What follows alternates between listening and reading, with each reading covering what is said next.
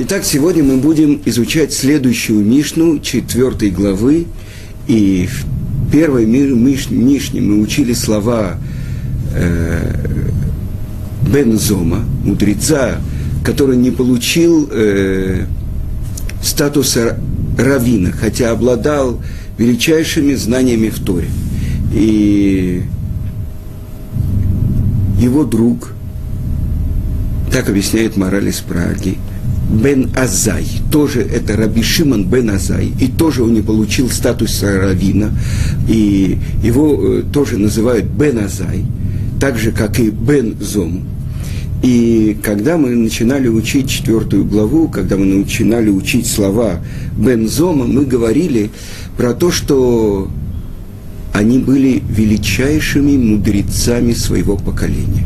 И Масеха Тавод, поучение отцов, э, объясняет мораль из Праги, это отцы мира. Наши мудрецы – отцы мира.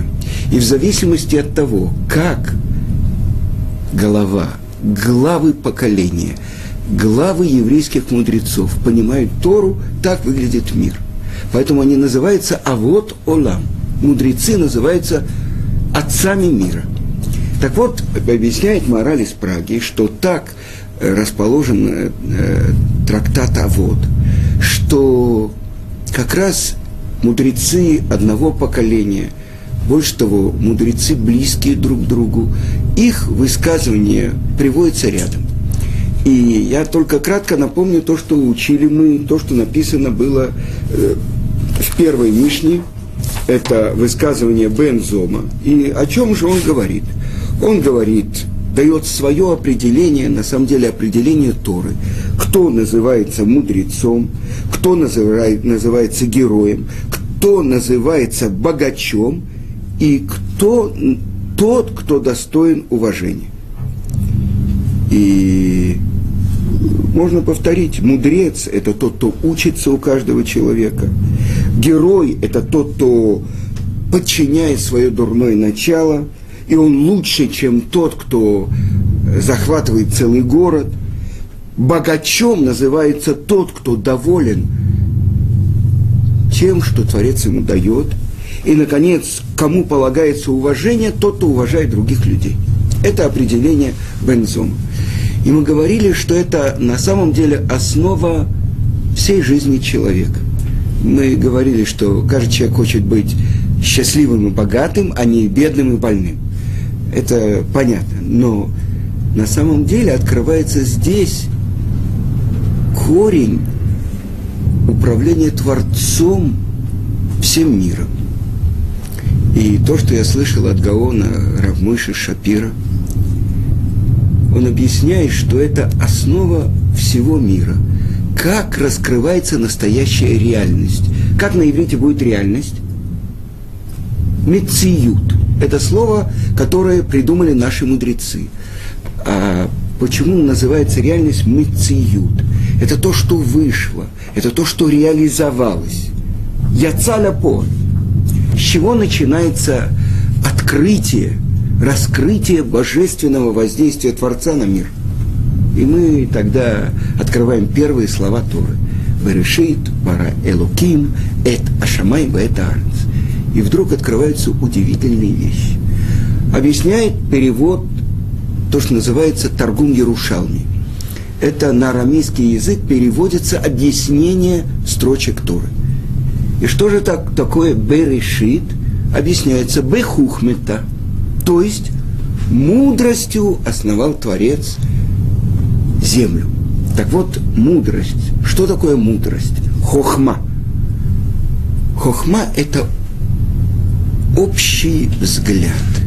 Это то, с чего начинается как бы некоторый процесс. Сказано, мудрец, тот, кто видит начало. Общий э, человек, который хочет построить дом, что он делает? Сначала он зовет архитектор. Он стро, э, чертит ему общий план дворца. Какие колонны будут, какие э, кариатиды, какие атланты и так далее. Общий план. Это то, что называется хохма. Дальше приходит каблан, или, скажем, инженер. Он рассчитывает, какие нужны материалы, сколько нужно рабочих и так далее, и так далее. Это уже то, что называется понимание. Значит, объясняет Раши. Хохма – это то, что человек получает от другого. Так вот, начало проявления Творца, реализация замысла Творца – это слово «берешит», это бы хохма. То есть, это то, что написано в наших святых книгах, то, что Творец сотворил мир еш ми айн. То, что стало, то, что реализовалось из того, что скрыто. А то, что скрыто, это желание Творца. Это то, что называется корона царя. То, что мы не можем знать. Но с чего начинается все? Начинается всего с того, что называется мудрость. Мудрость, что это такое? Из почему мудрец называется тот, кто видит начало. Он видит, как из одного начала. Женщины здесь есть те, которые умеют, э, раньше в России особенно, э, вязали свитера. Так вот, одна петелька нанизывается, а потом следующая. Так вот, что такое хохма? Мудрец видит начало, как из одной точки он видит, например, как кто-то видит на небе точку какую-то черную. Специалисты знают, это идет тайфун, это огромные тучи и так далее. С другой стороны, хохма – это общий план, но она должна реализоваться. Через что она реализовывается? Реализовывается через целый процесс постепенного раскрытия. Так вот, первое слово «берешит» – это «бехохма», «бехухмата». Это хохма. Дальше. Бара Элоким. Элоким – это качество суда, справедливости Творца.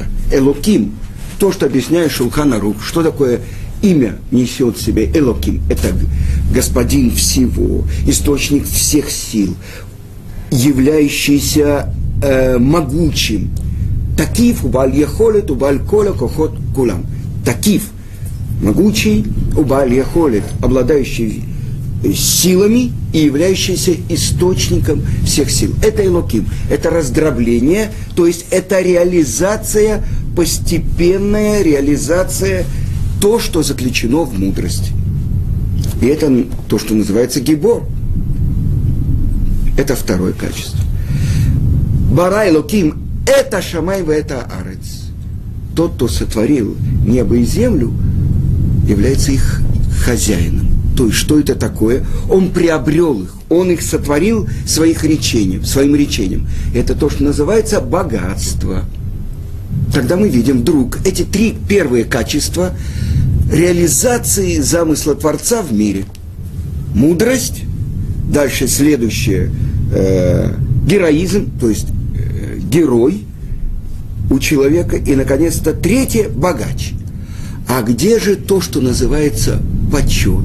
Кто, кому полагается почет – это то, когда раскрывается первое речение раскрытия Творца в мире, первое «Вайомер» в творении первозданном, что было сотворено? Свет. «Вайомер Алуким» и «Иор». И сказал Творец, что был свет. И это реализация славы Творца, потому что этот Творец открывает свет. Если темно, мы не видим. А когда появляется свет, появляется раскрытие для творения того, кто его сотворил. Э, есть выражение из Мишли. Кинер мицва в Тора ор. Потому что э, мицва – это как свеча, а Тора – это сам свет. И тогда вот эти главные качества, которые сотворены, то есть как Творец реализуется в мире.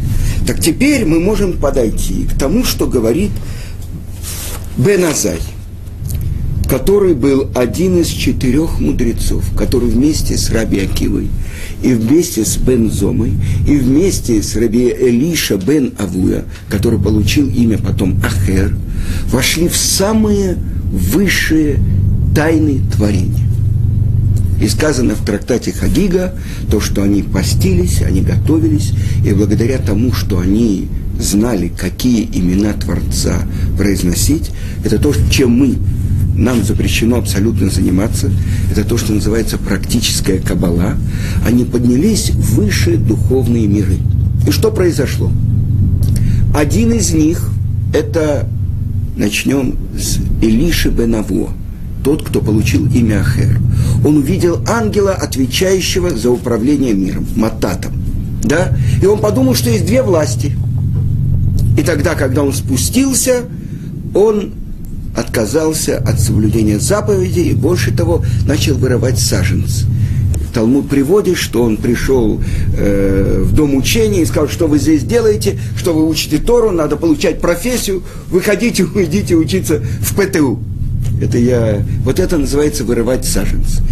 Отказался от, э, то есть на высшем уровне, понимаете, что более сильно действует качество суда.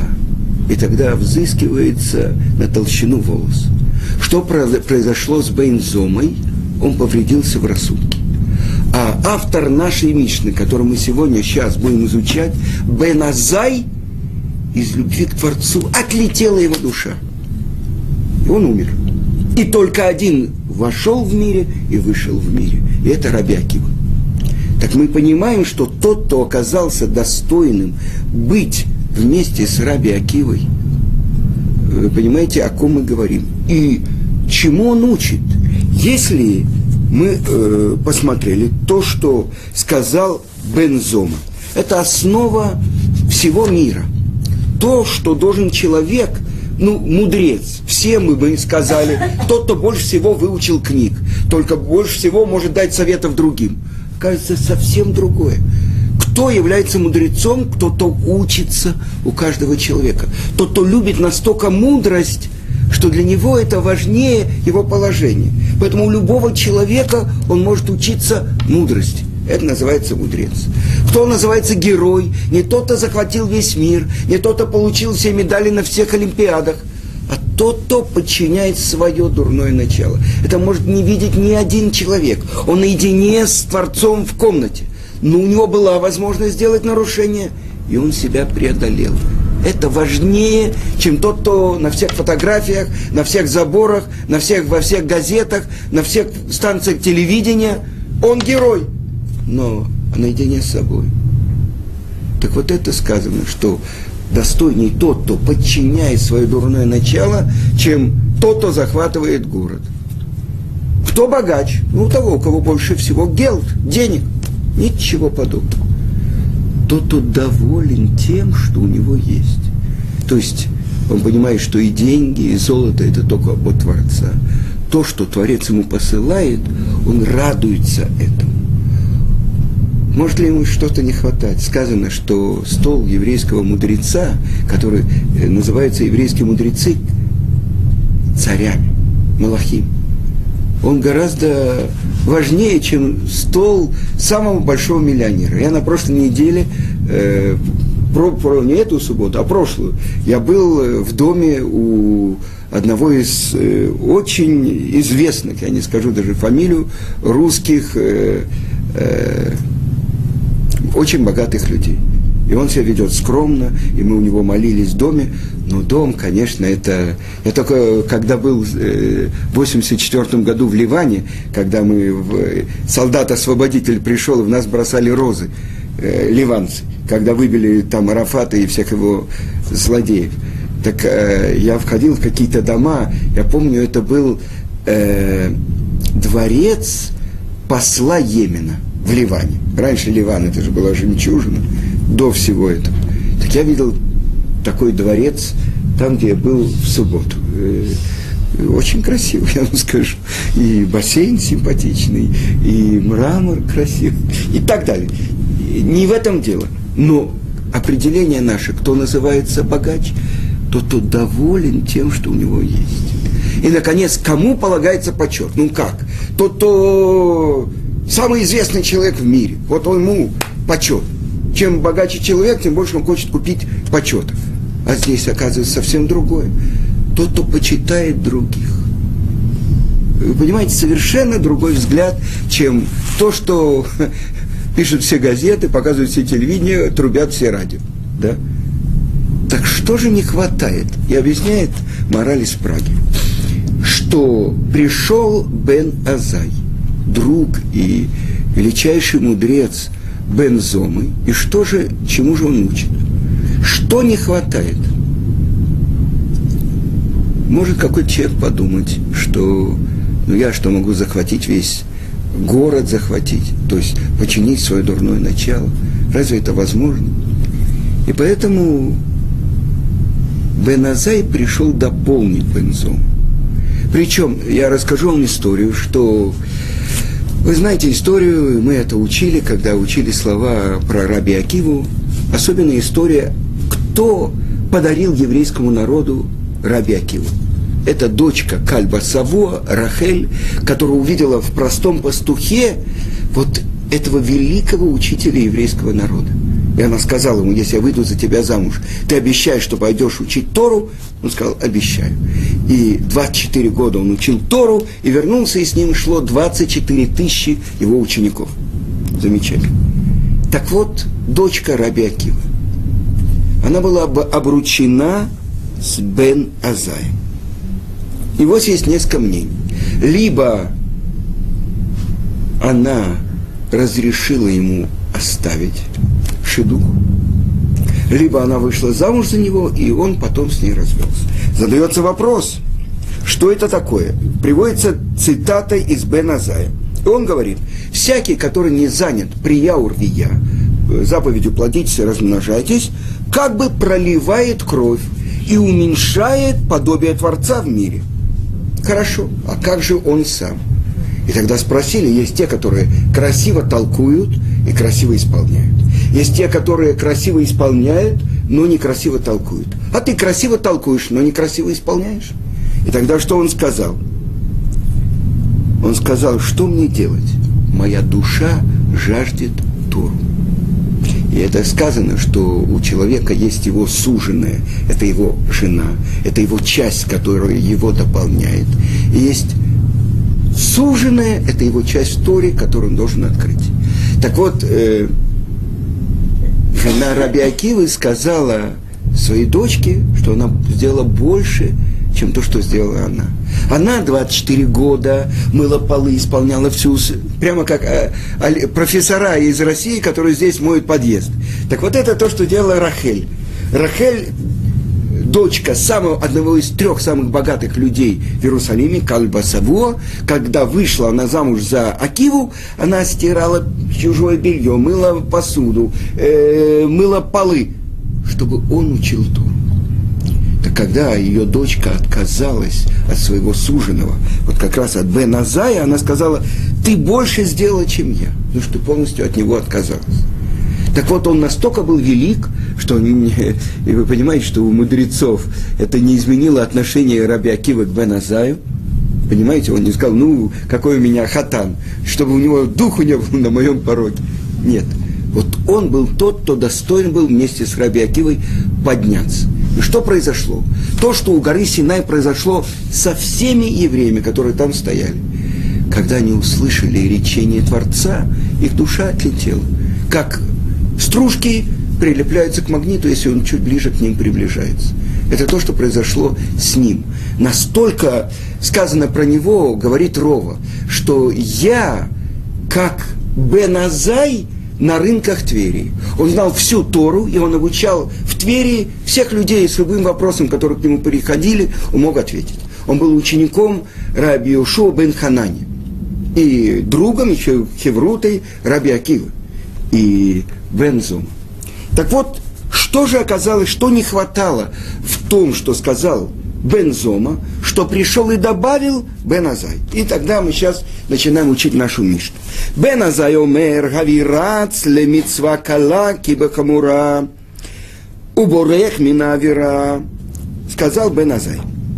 Беги за даже легкой заповедью, как за трудной, и убегай от нарушения потому что мецва, она, о, мецва горерет мецва, что мецва влечет за собой другую мецву, в авера горерет авера, а нарушение э, влечет за собой другое нарушение. Шескар мецва мецва, вескар авера авера. Потому что плата за заповедь – заповедь, а плата за нарушение – нарушение. Так что же здесь? Что, то, что нужно исполнять заповедь, это хидуш, то, что хорошо, правильно исполнять заповедь. И не делать нарушений. Мы понимаем, что это не о чем говорить. Что это такое? Что он говорит? Беги за легкой заповедью, как за тяжелой. И убегай от нарушения, потому что мецва влечет за собой другую мецву, а нарушение влечет за собой нарушение. Почему? Потому что плата за заповедь – заповедь, а плата за нарушение – нарушение. Так что же он учит? То есть, как могли бы сказать простой смысл. Как человеку правильно себя вести, чтобы достичь все то, о чем говорил Бензома. Как? Тебе представляется легкая заповедь, беги за ней. Ну что значит беги? Постепенно я сижу, мецва придет ко мне. Что бежать надо? Почему бежать? Потому что сказали наши мудрецы. Пришла к тебе мецва альтахницена – не дай ей закваситься.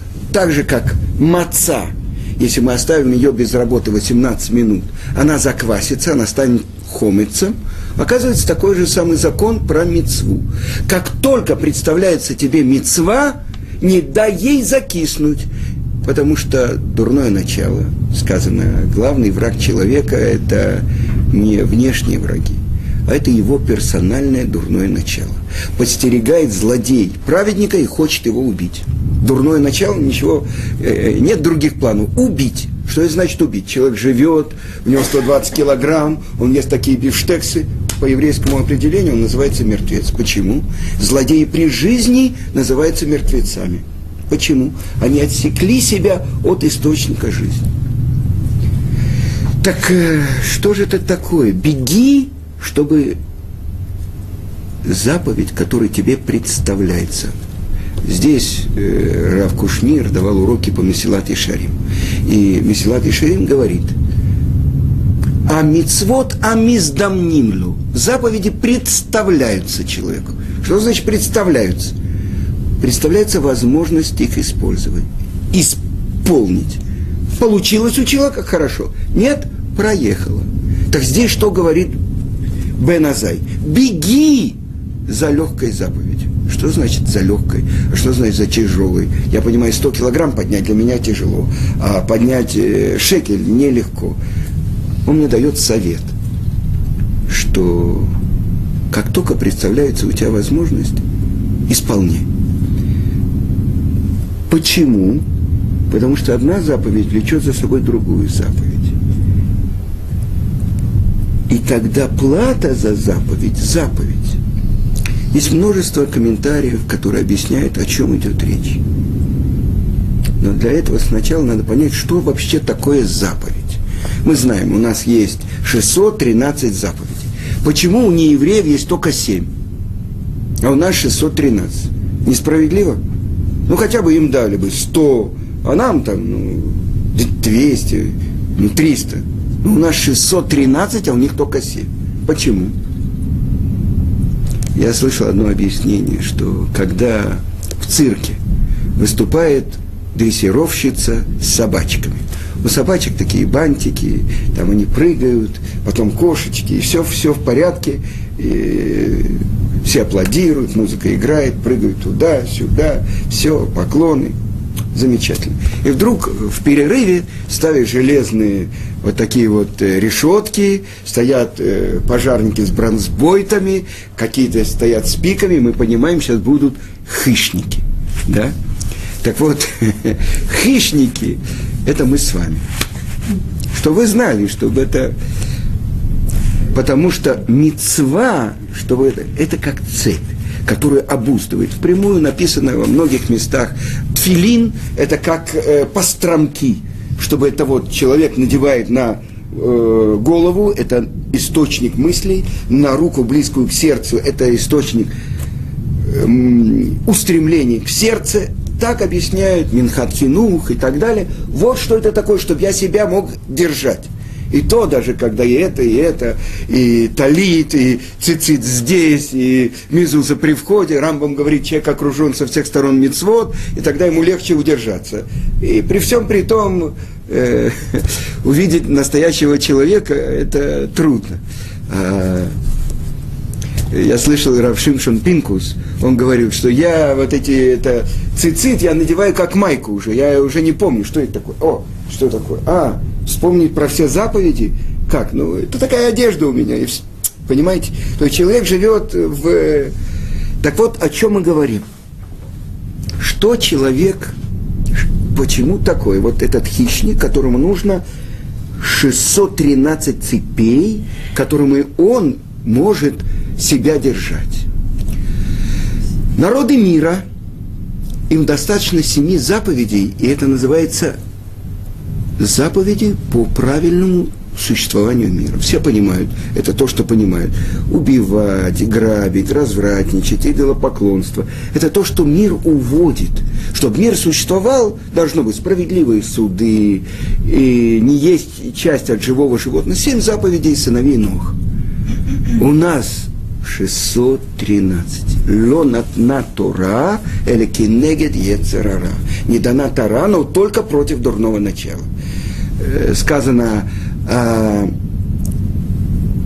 самые там свирепые из э, зверей, там какие-то пантеры, э, свирепые из э, домашних этих вот, там это петух, например, э, там собака. А из народов мира кто самые?